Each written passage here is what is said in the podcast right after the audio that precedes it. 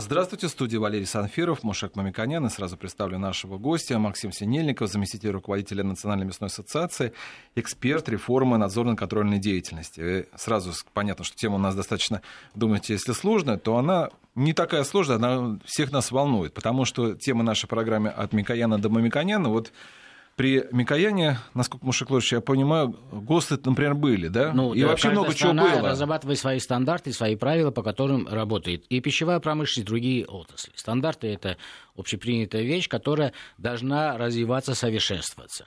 Но если вы начали э, с ГОСТов, нужно сказать, что, э, ну, может даже сказать о вообще глобальных э, актах, как Конституция. Например, страна одна э, закончила Советский Союз, были стандарты для того периода, для того Э, уровня производственных сил и отношений, мы сейчас живем в другой стране. Для России э, была необходимость формирования новых стандартов, новых правил, которые учитывают современные научные достижения, технологические достижения. И поэтому происходило, и она практически ну и не завершена, это очень э, утомительно долгая, кропотливая работа, формирования новых э, стандартов, нов, новых координатов, которых должны действовать э, участники рынка, производители. Мушекович, а можно так сказать? Вот я ошибусь, да. если скажу, что при э, наркоме Микояне Э, были ГОСТы, а при Мушеке Мамиканяне ГОСТов уже нету. Э, ну, это не, не при мне, я не отношу себя к историческим личностям. На самом деле и э, здесь Микоян ни при чем, потому что любая страна э, для своего периода формирует те или иные стандарты, в рамках которых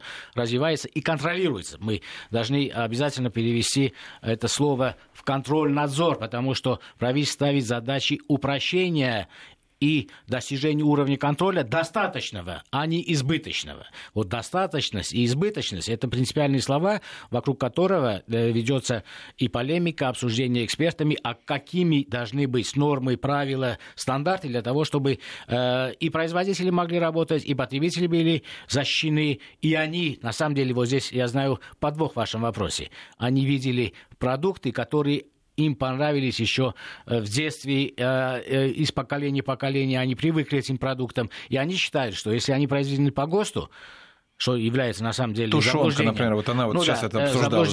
Да. И этих стандартов уже нету. Возникает ситуация, что в эфире, вот Максим очень хорошо недавно там в одном докладе сказал, что получается, что у нас медийный фальсификат есть потому что ГОСТы, ГОСТов на самом деле нету, а мы все время упоминаем ГОСТы. И э, вводим сами себя в заблуждение, и потребителей в заблуждение. А если ГОСТов нету, что есть? И э, э кроме этого, ГОСТ стал каким-то словом, которое обозначает некий стандарт или набор приемов, который является хорошим. А на самом деле в ГОСТах было огромное разнообразие и продуктов, и технологических э, принципов производства, которые являлись, ну, с современной точки зрения, и хорошими, и не очень хорошими. Я могу сказать, если мясную группу берем. Сегодня муки, например, что является плохо для использования мясной промышленности, используют значительно меньше, чем по ГОСТам советского периода. Ну, вот один из таких ярких показателей. Муки, крахмала, э, э, сои Муки, сейчас крахмала, не сои.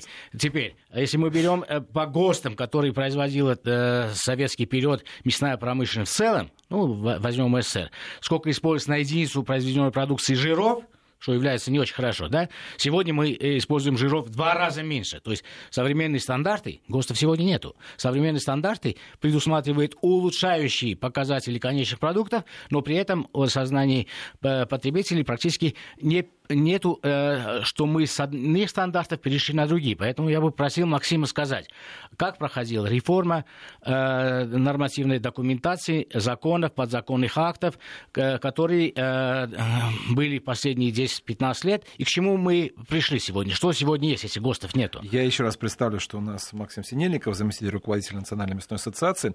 Э, Максим, вот э, перед тем, как вы ответите на Мушек Выращенный ответ, э, на его вопрос вы дадите, у меня вопрос. А вот других странах ГОСТы какие? Нет в других странах ГОСТ. Это э, надо понимать, что мы э, унаследовали э, в той плановой экономике вот эту систему стандартизации, и она с течением времени очень долго меняется. Э, по большому счету, в условиях рыночной экономики есть форма национальных стандартов, то есть утверждаемые для всей страны, утверждаемые, э, утверждают общие характеристики для каких-то продуктов.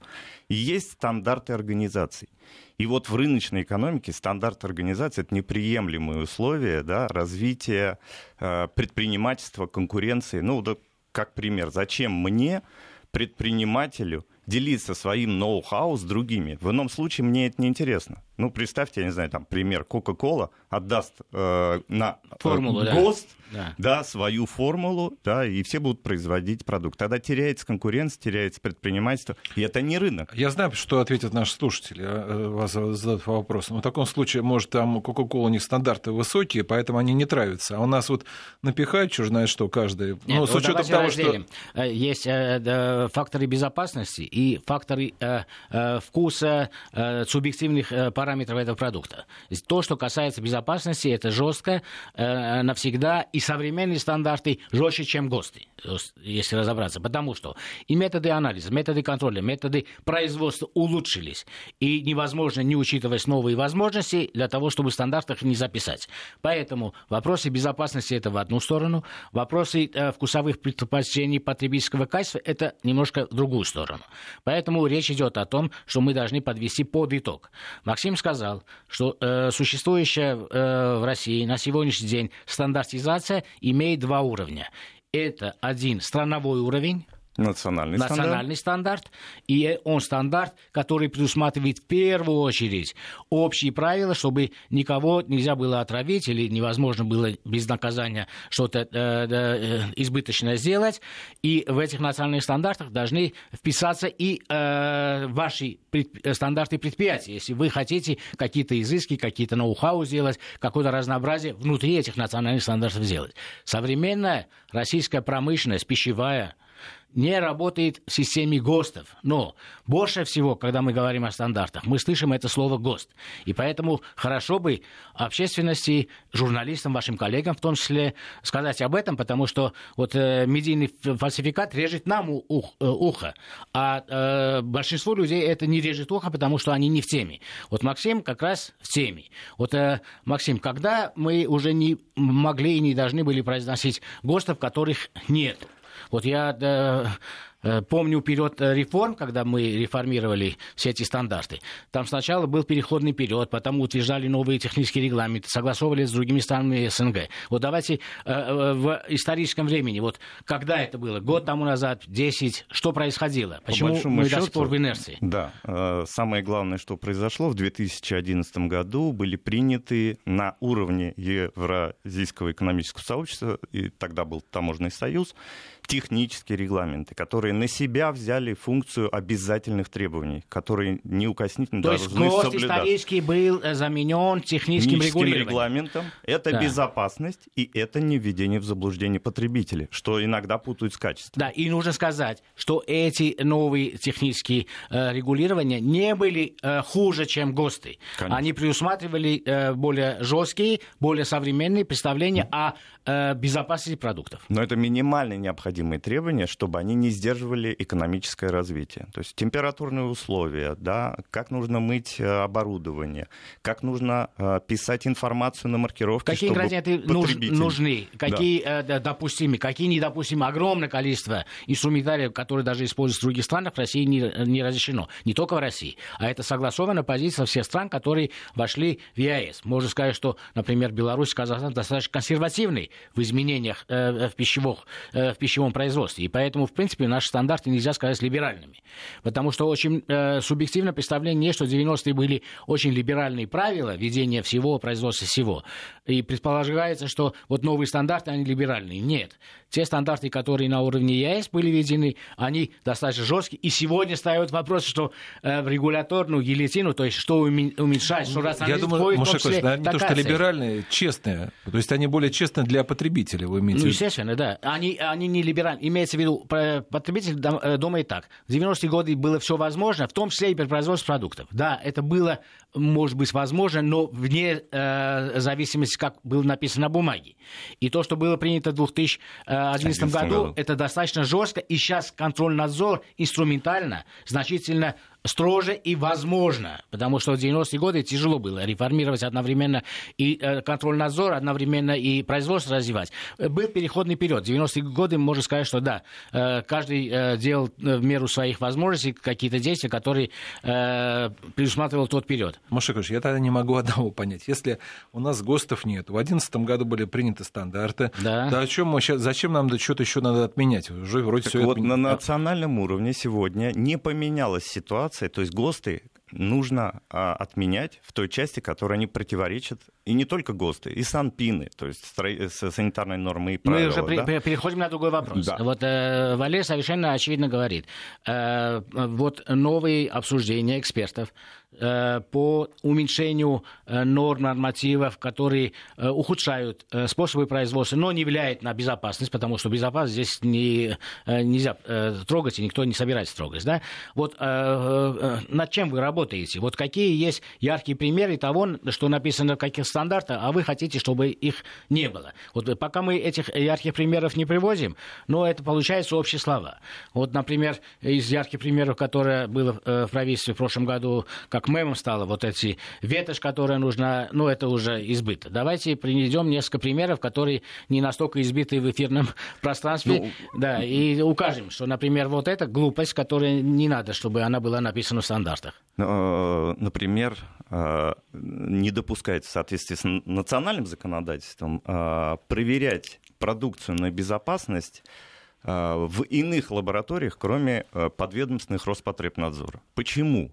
Ведь любая лаборатория государственная, подведомственная Роспотребнадзору или частная, но она аккредитована в системе аккредитации, у нее есть э, методология, инструментарий, специалисты, имеет право подтверждать безопасность продукции.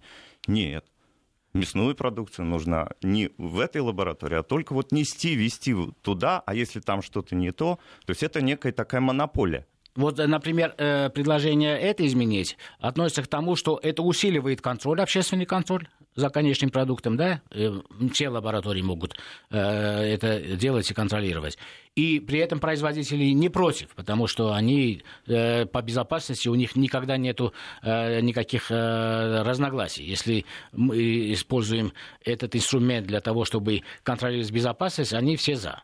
Но до меня, э, например, в вашем докладе удивила э, одна э, цифра. Вот совокупность этих мелких нюансов приводит к тому, что в свиноводстве, эта цифра просто поразительная. Валерий, вы сейчас удивитесь. Вот мы много раз говорили о животноводстве России, о птицеводстве России, темп роста, возможности экспорта очень хвалились, и на самом деле наши эксперты все поддерживали. Вот я совсем недавно в одном из докладов ассоциации почитал следующий э, расчет, что э, наши административные расходы на единицу э, ну, например, на одну хрюшку, составляют около 1 доллара в пересчете на доллары. Да, э, э, э, нет, около 9 долларов, около 9. а в Америке 1 доллар. И это меня поразило. И я на самом деле не верю и хотел бы вот сатисфакции, чтобы Максим э, доложил, как это было посчитано, как это э, может быть, так что вот эти мелкие э, какие-то ограничения, дополнительные меры контроля, штрафы экологические и так далее приводят к тому, что у нас в 9 раз административная нагрузка на единицу животноводской продукции свиноводства, которой мы гордимся и хотим на экспорт огромное количество, у нас расходится с американцами в 9 раз. Это вот э, итог того, что мы обсуждаем, это не мелочи. Посмотрите, ну, какая ну, большая разница. Из не, чего это состоит, Максим? Не мы это считали, это заключение американских экспертов, которые, естественно, это делали объективно. Мы просто получили такие данные и сами удивились. А что может туда входить, о чем мы и говорим? То, что нас э, как гири тянет назад, хотя мы уже э, в рамках присоединения к ВТО давно уже конкурируем на мировом поле. А, ну, например, да, нас обязывают э, строить, вот дождевая вода, да, она на поля опускается, никаких проблем. Но если она опустилась на крышу, мы ее собрали на поля, мы ее не можем вылить. Мы, мы должны построить гидротехническое сооружение, перевести земли сельхозназначения в промышленные. Это все деньги, а до этого объект не работает. Он не может запуститься. Вот в этом заключается Это пример избыточного требования. Конечно. Э, потому что вот, э, это увеличили себестоимость. И эти 9 э, долларов или в 9 раз больше цена, это не только цена. Посмотрите, что это будет происходить. Для того, чтобы участвовать на мировом рынке с ценой свинины, свиноводам придется придавливать цены зернопроизводителей, фермеров, производителей трактора. И поэтому по всей цепочке у нас вследствие этих избыточных требований приводит к уменьшению цены. Уменьшение цены, уменьшению доходности, уменьшению эффективности, уменьшению аппетита на развитие, и развитие останавливается. И развитие останавливается, Поэтому это конечно. очень важный инструмент. Вот предыдущее правительство распознало, не успело полностью да, э, этот вопрос решить, но тоже темпы роста, я понимаю, что промышленность не устраивает. Вот мы уже год говорим об этом. В 2020 году э, первый этап э, регуляторной гильотины или сокращения избыточных требований должно уменьшиться. Вот как вы считаете, эта динамика и международная практика, как они соотносятся? Мы хорошо работаем в этой сфере? Э, пока... Или вы хорошо работаете? Вы же эксперты как раз этой группы. Хороший вопрос, провокационный. Пока результаты неудовлетворительные, потому что э, реформа по аналогии э, в других странах двигалась гораздо динамичнее. Вот, э, допустим, возьмем Южную Корею, которая отменила за год 6,5 тысяч актов. При этом принцип регуляторный... Это гильотин... когда было? Это было давно, э, но за счет этого экономика существенно э, раскрутила маховик и увеличила и ВВП, и доходы населения, и налоговые поступления. Все улучшилось. В Швеции реформа была 40 лет назад. Они были, по сути, э, первыми кто э, такую историю провозгласил. В чем заключается? Заключается в том, что без доказывания э, органов власти, государства отменяются с определенной датой. То есть гильотина вступит в силу, допустим, 1 января 2021 года. За этот период государственные органы должны разработать совершенно новые, с чистого листа, требования, которые будут согласованы с экспертами, с нами. Но вот этой работы пока мы не видим. То есть мы со своей стороны предложили правительству на отмену большой объем документов. Уже в январе... Ну, 6,5 тысяч или больше? А, первоначально, когда э, в сентябре э, Минюст оценил, этот объем был 1200 страниц э, только э, перечисления этих актов. Туда попали СССР, РСФСР. И это все тоже до сих пор у нас давлеет над бизнесом. То есть регулятор не имеет права проверять на эти требования, но мы-то, бизнес, должны их выполнять. Ну, я могу сказать, что здесь э, на самом деле нужно произнести следующий тезис. Вот э, динамика развития, вот, особенно в начале 2000-х, была очень хорошая. И в пищевой промышленности, ну и сейчас она неплохая в пищевой промышленности. Да? В целом все это работало. Но в связи с цифровизацией э, экономики в целом, цифровизацией контроля и надзора, получается, что на самом деле то, что раньше закрывали, честно говоря, глаза на несущественные вещи, вот, например, как помыть посуду так или иначе, главное, чистая она или не чистая, да, закрывали глаза и э, сами э, бизнес-единицы, и сами контрольно-надзорные органы, потому что они субъективно понимали, что это ну, не нужно, это избыточно. Сейчас он не может сказать, что это нормально, потому что у него тоже красный флажочек, потому что это в цифровом поле. Поэтому параллельно с цифровизацией. Это очень важный тезис.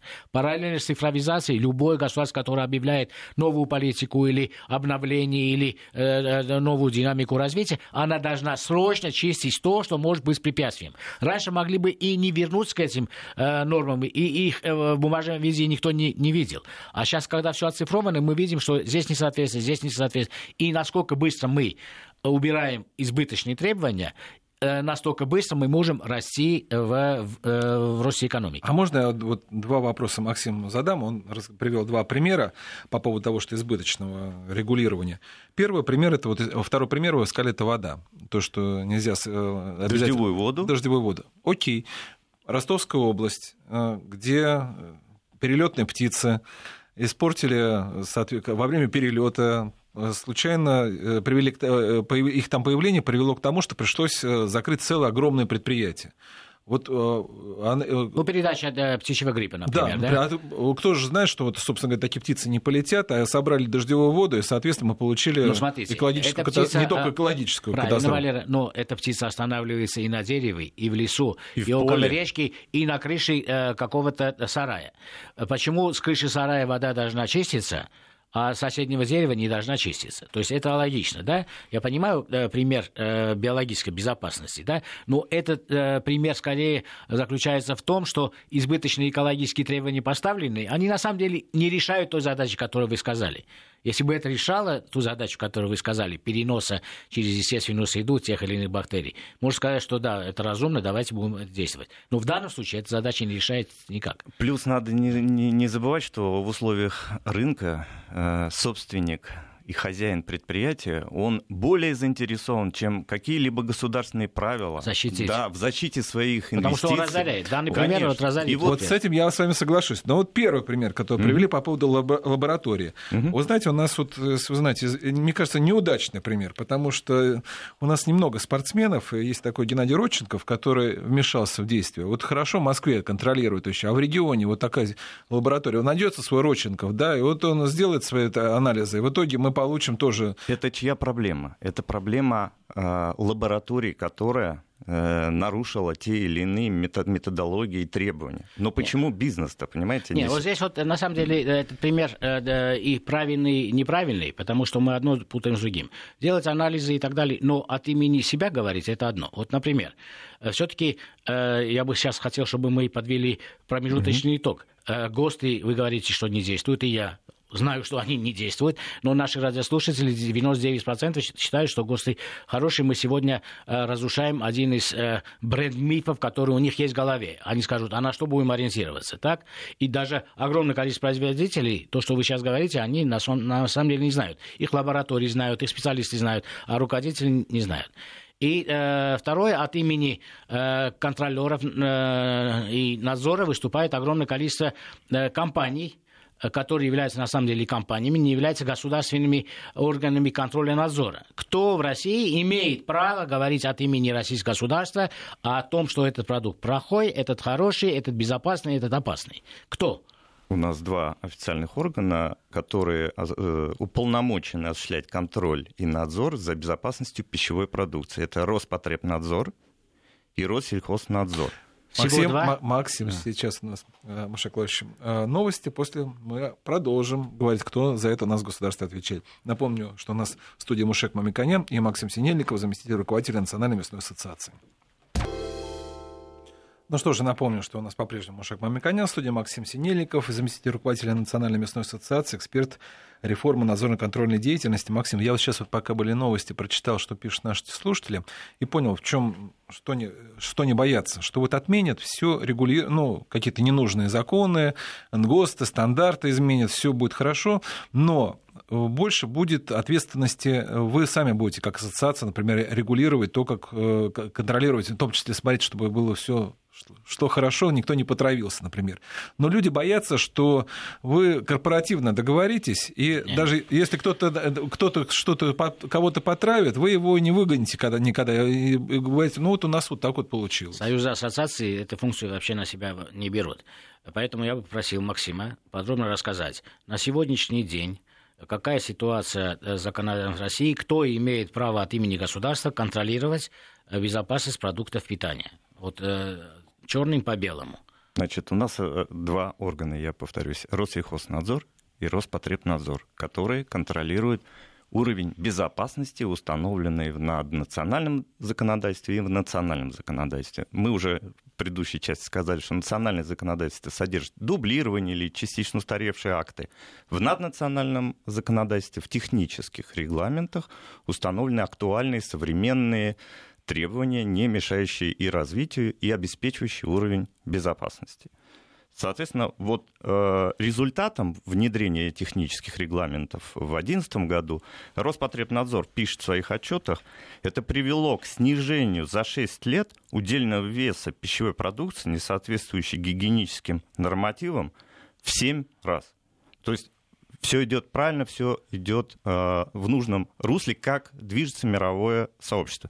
В Европейском Союзе тоже есть наднациональные акты, которые устанавливают обязательные требования. Поэтому ничего ухудшающего не произойдет. Мы говорим о том, что давайте уберем то, что дублирует, устарело, то, что мешает – но никак не ухудшает а вот безопасность. в связи с этим вот известная ситуация, когда для стран Восточной Европы одни стан стандарты, наверное, скажем, на да. некоторые продукты. Для стран Западной, старой Европы, другие стандарты. Здесь надо тоже понимать, что э, в условиях рыночной экономики каждый производитель э, старается удовлетворить потребителя с его особыми вкусами в разной стране.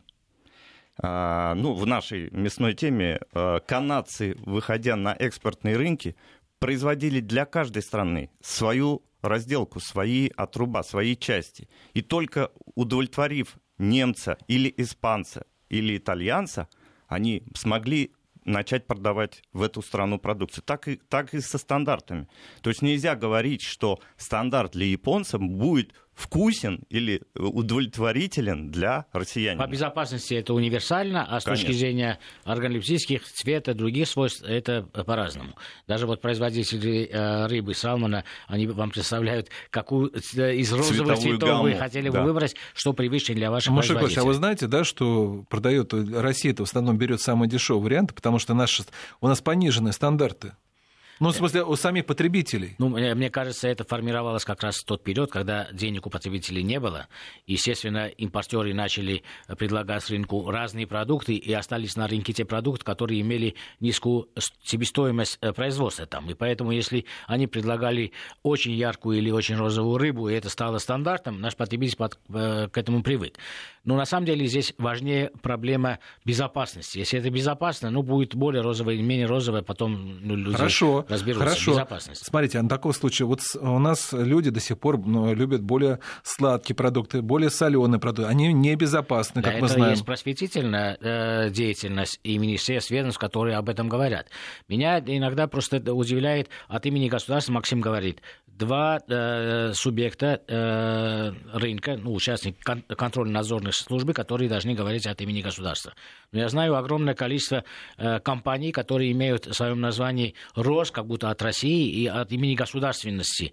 Э, э, от имени государственного контроля говорят. И это тоже иногда вводит и ваш, ваших коллег, журналистов в заблуждение, или они хотят в это заблуждение э, войти. Иногда диктуется, с моей точки зрения, антинаучные представления о том, какой должен быть продукт. То есть личные свои вкусы передают, передают обществу как стандарт, который должен быть. На самом деле это не так. Ну, огромное количество таких примеров в разных передачах вылезает. Максим, вот э, э почему государство разрешает использование слова «Россия» в э, тех или иных общественных организациях. Я помню в конце 90-х, когда мы формировали союзы ассоциаций, например, был Мясной союз России, тогда это возможно было. После этого, например, даже ваш союз, да, Национальный, э, Национальная мясная ассоциация, или когда утверждался Национальный союз свиноводский свиноводов, союз да. свиноводов, не было разрешено использовать э, слово «Россия». Вот э, как это выглядит в тех же нормирующих документах? Почему очень часто мы слышим слово «Рос», и потребитель скажет, что это это важное сообщение от имени государства. Но на самом деле это может быть э, не такое важное и не всегда э, корреспондируется со стандартами. Да, действительно. Э, есть такие организации, в которых используется РОС. По законодательству такая приставка должна быть согласована э, с органами государства, и даже в рекламе не допускается использовать в наименовании, в логотипе. Но э, вот эти организации называют раскрывают, даже есть судебные разбирательства на этот счет, раскрывает РОС, они говорят, но это же всего лишь руководящий орган системы. Это никакого отношения, это аббревиатура и уходят от ответственности э, таким вот образом. Э, в этом потребитель... Ну, это не... похоже до, сми... э, до смешения, смешения да, называется? Конечно. Да. Ну, в данном случае, да, да, что мы можем сказать потребителям? Э, ГОСТов нету, на что ориентироваться им? Мы же хотим прикладные какие-то знания передать. Вот современный человек, он уже да, находится в том облаке, да, это все мы, и информации очень много фейков, так называемых, и здесь мы видим медийных, да, очень много медийного мусора, которые говорят о продуктах со всех сторон, но разобраться в нем тяжело. Давайте хотя бы мы дадим какие-то линии для того, чтобы разобраться. Значит, ГОСТов нету, на что ориентироваться человеку. Э, от имени государства кто может говорить о том, что он контролировал, это безопасно? Э, в Российской Федерации два органа могут говорить об этом, Роспотреб и Россельхознадзор. Они э, с постоянной периодичностью публикуют на своих информационных сайтах отчеты, доклады о результатах, проведенных за год, за 9 месяцев отборов, проб, исследований, и мы ориентируемся на эти результаты. И, кстати, вот э, те цифры, которые я говорил, да, не только они, показывают, что у нас существенно повысился уровень в связи с э, повышением да, э, требований на уровне наднационального законодательства. А другие органы или организации, да, негосударственные, которые как бы себя приравнивают, для журналистов э, не должны являться источником информации. Или, скажем так, журналист, посмотрев на этот источник, должен убедиться, что действительно там а, подтверждена лабораторными ну, протоколами. И, и как журналист, наверное, иметь альтернативное представление Конечно, об этом. Потому что иногда второй источник э, должен да, получить. Производитель не имеет доступа к большой э, информации, а э, журналист вместе с этими организациями говорит об его продукте. То есть здесь равная э, сторона должна быть у участника этой, этого диспута, для того, чтобы объяснить, что к чему и как.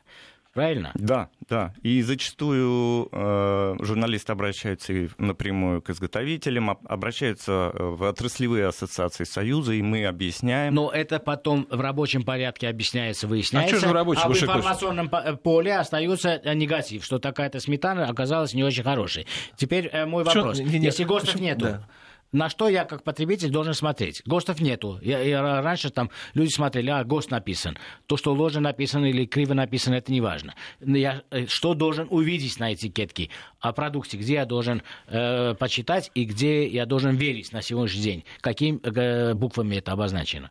Ну, в любом случае мы э, как покупатель не можем знать всех э, стандартов и национальных, неважно, или стандартов организации, поэтому мы э, зачастую выбираем глазами. Да, да. Это раз. Но там внизу же на этикетке обозначено, да, по какому стандарту это сделано. Нет, да. Сегодня это не обязательно. Не, не обязательно. Это не нужно, угу. потому что это можно поменять стандарт, а этикетку что выбрасывать? То есть Хорошо. получается это, это, это означает. Тормозит. Ну это очень важный вопрос, потому что это означает, что если я на этикетке увижу э, название ГОСТ, в каком-то углу написано, производитель мне скажет, я просто написал ГОСТ, потому что я э, в детстве вырос э, в ГОСТе, э, что вы ко мне привязались. И внутри у него э, параметры могут и соответствовать ГОСТ. Он имеет право использовать ГОСТ. Э, Он слово. имеет право да. на добровольной основе использовать, еще раз подчеркиваю, национальный стандарт в форме ГОСТа но может использовать и стандарт организации. Да, буквы ГОСТ. Он ГОСТ. имеет право написать Г-О-С-Т. Может, потому да. что, еще раз, у нас э, с момента перехода к рыночной экономике до сих пор эти э, аббревиатуры используются в тех старых документах, угу. которые, которые называются ГОСТами. Да. Но это национальный стандарт. Да, они будут отменены или не будут отменены? Конечно. На этот счет уже было поручение правительства в прошлом году, был э, запрос, э, как бы делалось э, целый свод этих э, ГОСТов, там несколько десятков э, Максим, тысяч. у меня провокационный вопрос. Ну хорошо, если я как потребитель привык к этому, может вы наоборот всю вашу бюрократию поменяете в мою сторону? Э, то, что вы называете национальным стандартом, опять назовите ГОСТом, туда перепишите, и у меня будет умозрительное представление, что ГОСТы совершенствовали, они очень хорошие, и я привык читать ГОСТ, и, может быть, так сделать? Нет, не так. Э, это неправильно, это путь, э, ну, именно comeback to USSR, как говорится, возврат, возврат в СССР. Почему неправильно? Потому что нам нужно постепенно приучать потребителей к тому, что э, стандарт организации, он выше, он э, современней, он э, выпускает на рынок новые продукты, ну, давайте я э, скажу да, э, мой любимый пример, который Валерий не любит, потому что, говорит, потребители подумают, что мы не о пищевой продукции говорим. Да?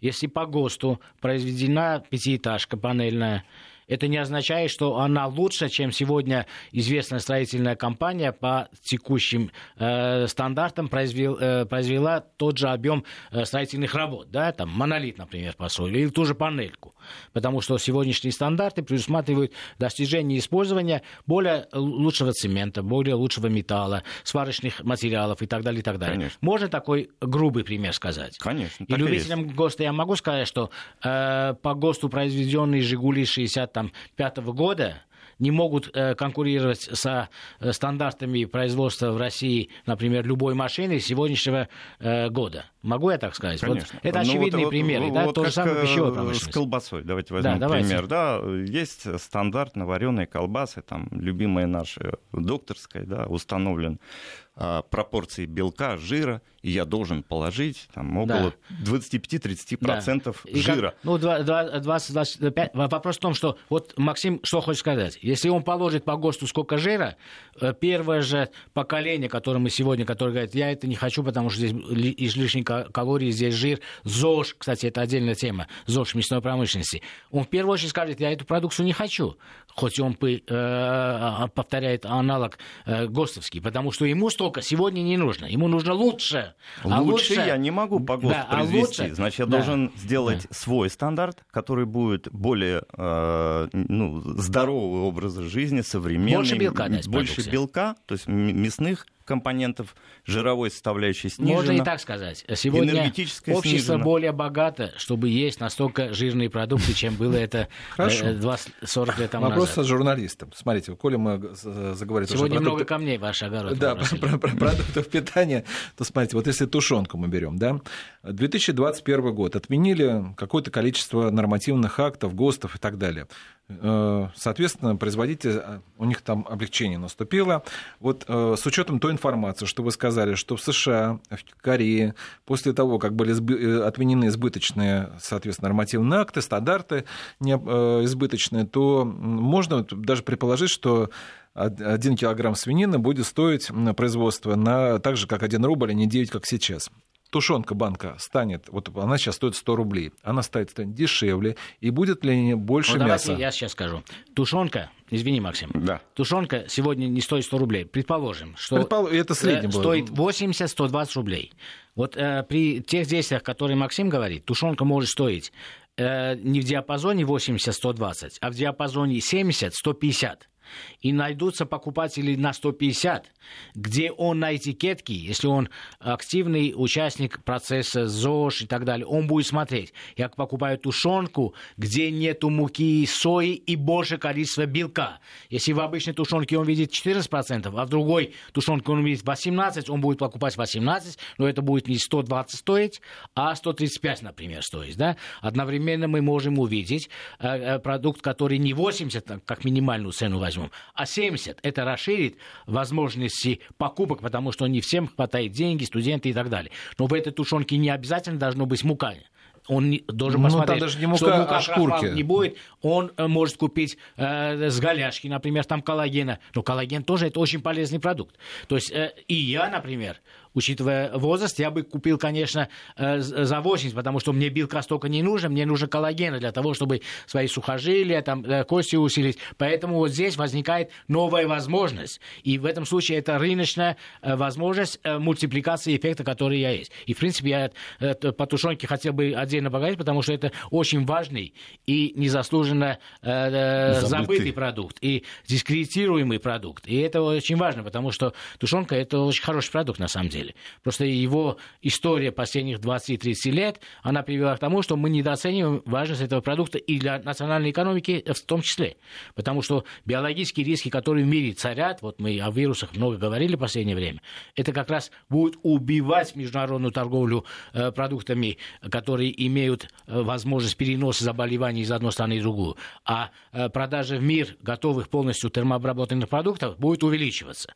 И поэтому это на самом деле, если мы не совершенствуем этот продукт, не объясняем людям этот продукт, у нас будет мало заказов, а если у нас это не особенно принято, то и у э, экспортеров не будет идеи продать этот продукт э, на другие рынки. Да, ну вот, Валерий, еще раз, э, надо понимать, что в условиях рыночной экономики нельзя привязывать снижение себестоимости к продажной цене. Да? Вот это провокационная история.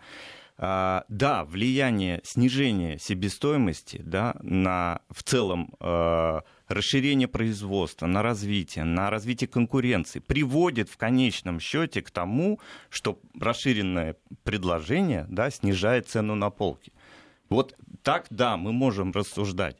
Но сначала мы должны работать с себестоимостью. Когда же наоборот нам разными инициативами разных ведомств навязывают те требования, которые нас, так сказать, сдерживают в развитии, увеличивая нашу себестоимость, это снижает маржу, которую реинвестирует в развитие изготовитель, и тем самым снижает конкуренцию. Значит, что? Снижается предложение, и товар меньше а, становится а вот, на смотрите, полке. мы уже заканчиваем, но да. мне вот интересно был вопрос. Вот все эти меры приведут к тому, что у нас будет развиваться э, предпринимательская инициатива, то есть больше количество малых и средних предприятий, то есть Конечно. можно будет функциональные продукты делать под каждую категорию, или это все же будет выигрыш больше для крупных предприятий? Нет, это касается всех предприятий. Более того, крупным э, они сегодня, может быть, несут меньше издержки на единицу продукции за счет масштаба производства. Сегодня малые предприятия вот как раз не вытягивают за счет э, и не развивается малый и средний бизнес, потому что эти неподъемные требования для них, они в принципе не дают возможность заниматься таким бизнесом малым формам. То есть э, выигрыши будут все, насколько понимаю? Все, конечно. Хорошо, вот у нас в таком случае, вот э, вы сейчас работаете в комиссии, которая с новым правительством, как вы оцениваете, вот ваш, вот сейчас быстрее идут, пойдет процесс по отмене излишнего регулирования? Или все будет... Э, ну, или фундаментальный вопрос, продолжение я э, скажу. Вот э, разнонаправленность целей, которые вы неоднократно в докладах указывали, она э, э, рассматривает сегодня э, мы смотрим в одну цель, ну, имеется в виду ваше сотрудничество э, с органами э, власти. Или все-таки раз, разные цели у разных ведомств приводят к тому, что мы с вами сейчас обсуждаем? К сожалению, последние годы мы видим разнонаправленность целей. Хотя есть э, приоритетные проекты, есть э, стратегия развития там, сельского хозяйства. Одной из ключевых э, целей и показателей является достижение в 2024 году 45 миллиардов долларов экспорта Э, нам надо увеличить вот э, с 2019 года практически в два раза выручку, то есть продавать на экспорт. Одновременно с этим есть э, цели улучшения экологии, да, улучшения здравоохранения, появляются новые требования к транспортным средствам и так далее, и так далее, что нас, естественно, сдерживает. И вот задача нового правительства определиться с этими приоритетами и во главу угла ставить ту цель, которая все-таки вот экспорт ориентирована. Все, тогда это главное, все остальное ей подчиняется. Я надеюсь, что наше правительство смотрит проект